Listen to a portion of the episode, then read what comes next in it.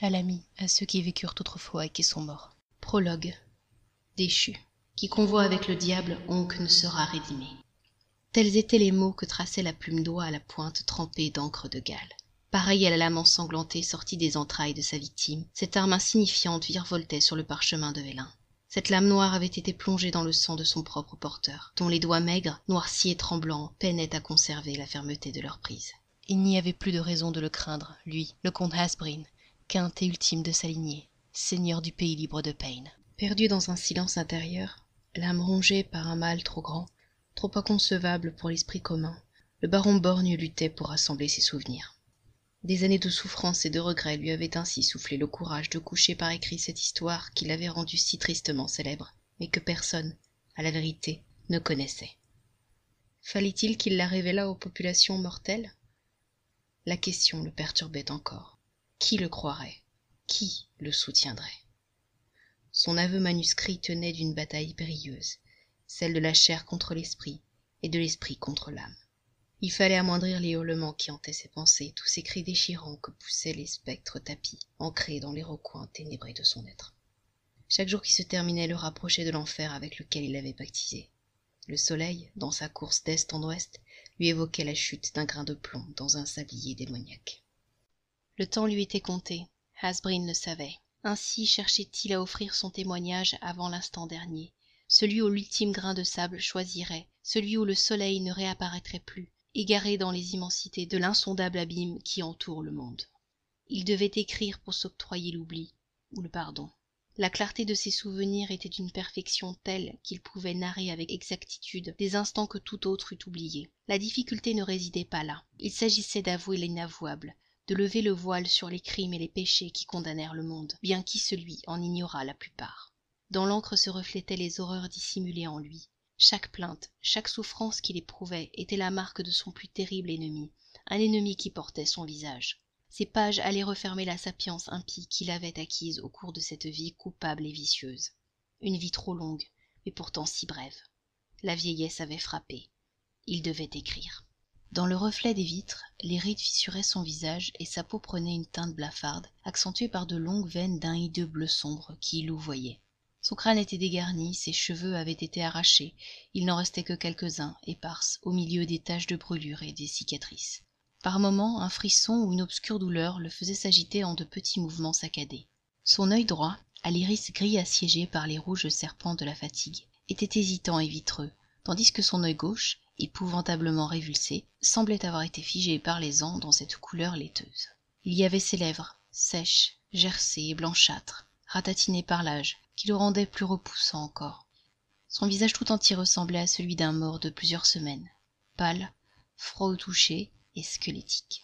Ce corps haïssable avait par trop vécu. Pourtant on le savait et on le murmurait loin de ses oreilles. Le comte de payne n'avait que trente hivers il devait écrire. Asbrin n'était plus à même de lutter et se savait perdant contre l'insidieux adversaire auquel il s'était pitoyablement livré en un temps de fureur. Le souverain des démons s'était joué de lui et avait consumé tout amour et toute vie ne laissant de son pantin qu'un corps errant dans la solitude. Il avait offert ce destin à ce chaos rampant qui le dévorait de l'intérieur.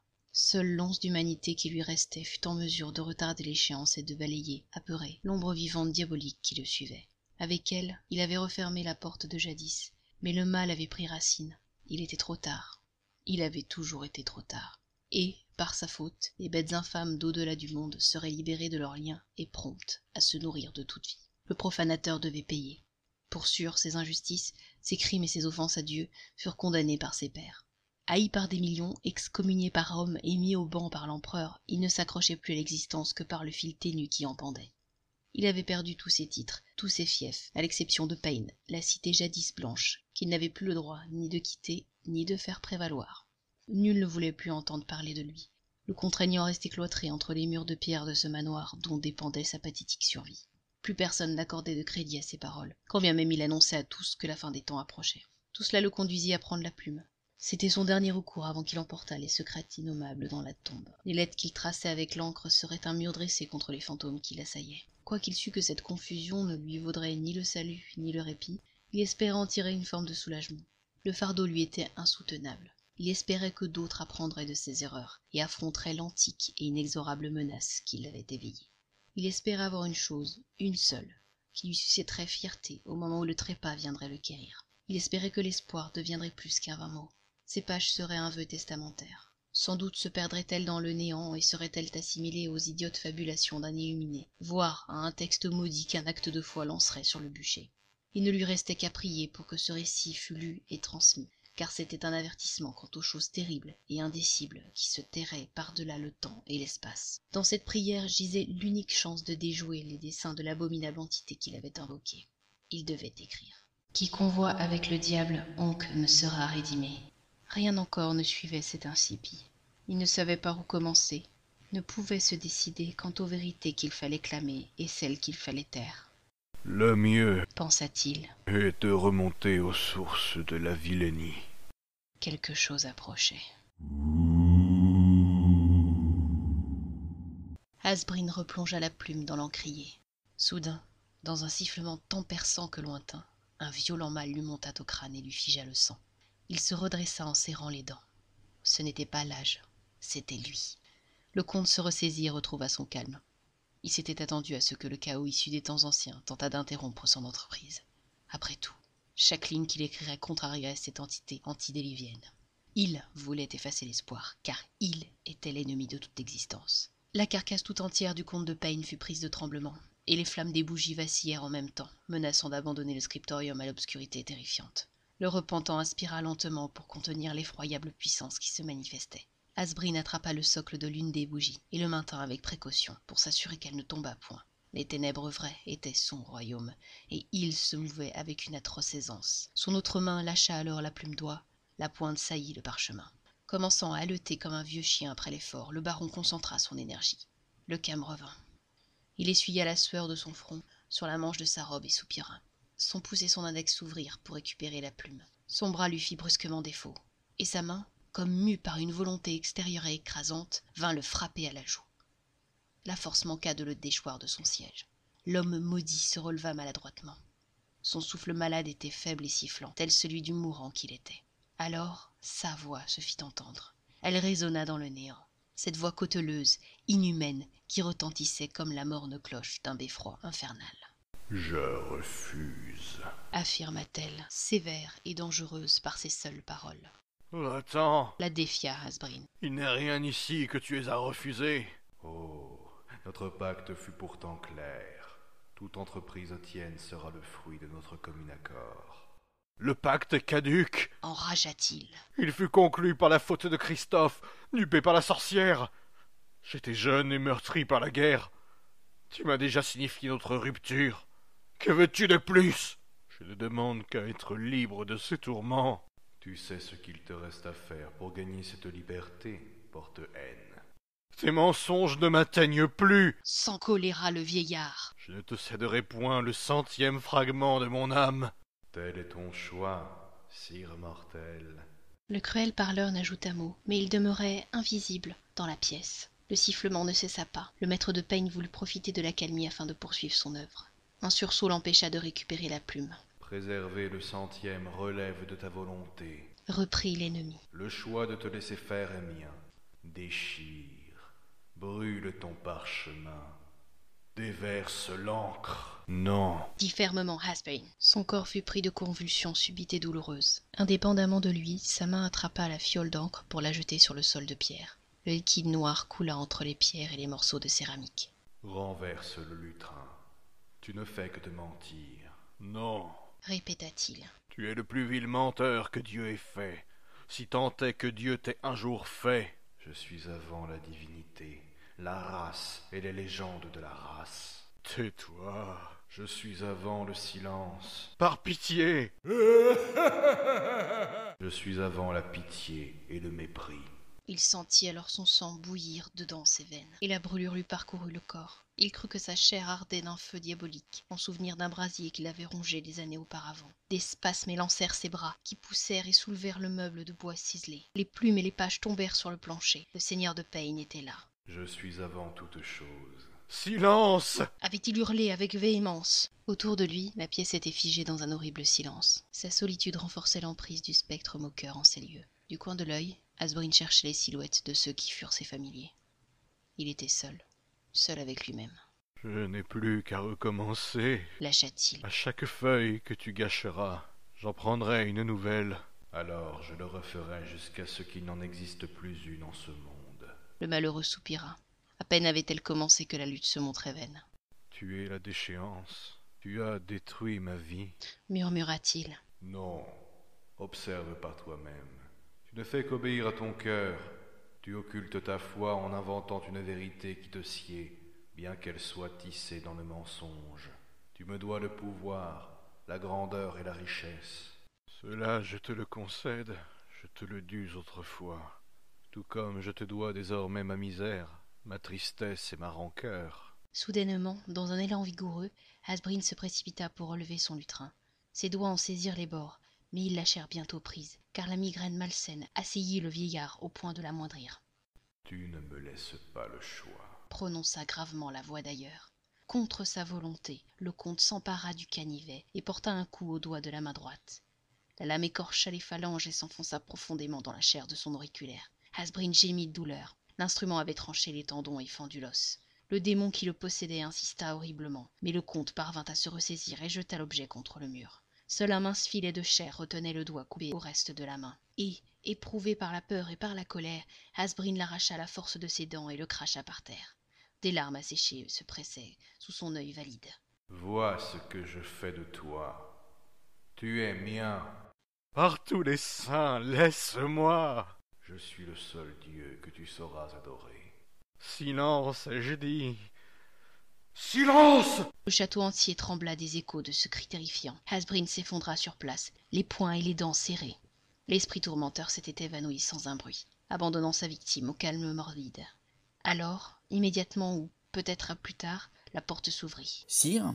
Le serviteur avait accouru, son arrivée annoncée par le bruit de ses pas hâtifs que le comte n'avait entendu. Le jeune homme entra avec hésitation dans le scriptorium. Avec rudesse, son maître l'avait envoyé quérir du vin pour lui, peu avant qu'il eût entamé son travail. À son retour, après que l'intendant l'eût entendu hurler comme un pourceau que l'on abat, il avait découvert le désordre insensé de la salle. La Vézanie continuait son œuvre de destruction de l'esprit du comte. L'isolement celui dans cette pièce haute, à l'égard du reste du château, n'y était sans doute pas étranger. Dès qu'il aperçut son seigneur prostré devant la fenêtre, il posa la cruche de vin et s'en alla à son secours. Messire, s'exclama-t-il. j'ai craint pour votre vie. J'ai cru que quelque tueur s'était glissé jusqu'à vous pour vous saigner. Que nenni, tout va bien. Le rassura Hasbrin. Je me suis endormi et ai fait un mauvais rêve. Le laquais agita tristement la tête. Il est vrai que vous avez fait courte nuit. Puis-je... Le valet s'interrompit. Sire, votre main Remarqua-t-il alors, pointant du menton le moignon sanguinolent. Il... Il y manque un doigt. Ne crainte, Ludwig. Tout va pour le mieux. Je m'en vais appeler votre physicien. Asseyez-vous. Non. Le coupa sèchement Hasbrin. Que veux-tu qu'il fasse, outre me penser souffrant de Léonardi? Si tu veux m'être utile, quière-moi quelques tissus pour bander la blessure et apporte-moi de l'encre. Le domestique ne s'opposa point aux volontés de son maître. Ce n'était pas par seul respect de son autorité, mais aussi par respect de sa personne. À l'exception de quelques excès de rage, le comte avait toujours agi aimablement envers celui qu'il avait choisi pour être son intendant. Il se comportait avec lui tantôt comme un père, tantôt comme un frère, si bien que Ludwig lui était entièrement dévoué. Lorsque la blessure fut soignée et la pièce remise en état, le noble prit place sur son siège, prêt à reprendre son travail d'écriture. À quelques pas de lui, son valet l'observait avec de grands yeux. Ce regard curieux contrariait fortement Hasbrin, qui ne supportait point d'être ainsi dévisagé. Qu'y a-t-il? Lui demanda-t-il irrité. Puis-je vous poser une question? Fais. Qu'écrivez-vous? Si Il était vrai que le comte avait fait montre d'une nouvelle extravagance. Les laudes n'étaient pas passées et le ciel était encore noir, illuminé seulement par la lune gibbeuse. Nul n'ignorait la folie du sire de Payne. Des fermes à la cour impériale, chacun avait déjà ouï dire du déséquilibre profond dont souffrait celui qu'ils appelaient l'usurpateur. Il avait surgi de nulle part et pris le pouvoir par le meurtre. Il avait prétendu au titre de roi et voulu renverser le trône impérial et le Saint-Siège. Les défaites avaient eu raison de lui. Il avait commis mainte atrocité et s'était abaissé à plus de vilainie que le diable en personne. Une illumination l'avait brusquement sorti du vice, et depuis quelques mois il s'était reclus plus loin dans ses quartiers pour ne plus en sortir. Pourquoi l'empereur et le pape lui avaient-ils laissé la vie sauve était une question qui se lisait sur toutes les lèvres, et seuls les trois concernés en avaient la réponse. Le sire Borgne attendait, comme un chien de guerre enchaîné, qu'on revînt un jour à lui. À l'extérieur, nombreux étaient ceux qui se demandaient si le comte était encore vivant. Pour le monde, Asbrin von Payne n'était plus qu'un mauvais souvenir que l'on tâchait d'oublier. Oubli que les autorités entendaient imposer pour ceux que tout commerce avec le fief avait été restreint, sinon interdit,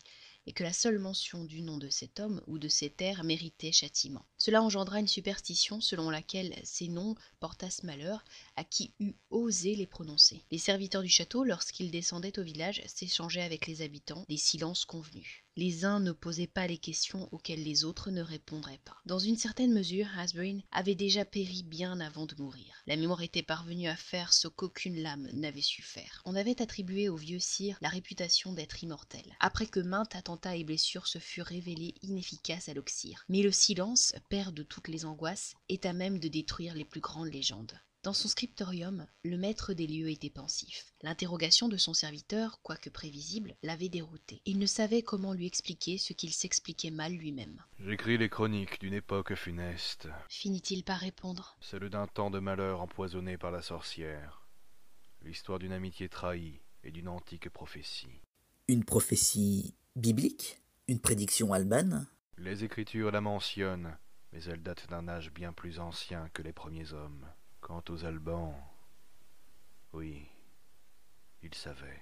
Le valet ne sut que répondre. Les paroles de son sire tendaient au blasphème. Il considéra que ce n'était pas qu'une nouvelle folie due à l'âge et se contenta d'acquiescer silencieusement avant de changer de sujet. Sire, que s'est-il passé cependant que j'allais vous chercher le vin? Je te l'ai dit, un mauvais songe. Était-ce cette voix dont vous me parliez? Asbrin tourna vivement la tête. Il n'aimait guère aborder le sujet pour ce que chacun en tirait qui moquerie, qui effroi, qui indifférence, inconscient de la teneur véritable de ses propos. Oui, Osa-t-il enfin avouer Maître, vous devriez vous reposer au lieu d'écrire. Quand avez-vous dormi une nuit entière pour la dernière fois? Vous ne faites qu'écrire cette même phrase depuis plusieurs nuits. La fatigue vous use et vous rend fou. Je ne suis point fou enragea le comte en frappant sur son lutrin. Ce que je dis est vrai, entends-tu? Il marqua une pause et inspira lentement, tu peux disposer.